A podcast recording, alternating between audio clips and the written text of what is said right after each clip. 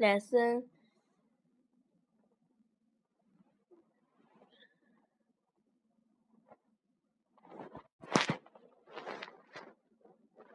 Lesson 13 A New Dress. What color's your new dress? It's green. Come upstairs and see it. Thank you. Look, here it is. That's a nice dress. It's very smart. My hat's new too. What color is it? It's the same color. It's green too. That is a lovely hat.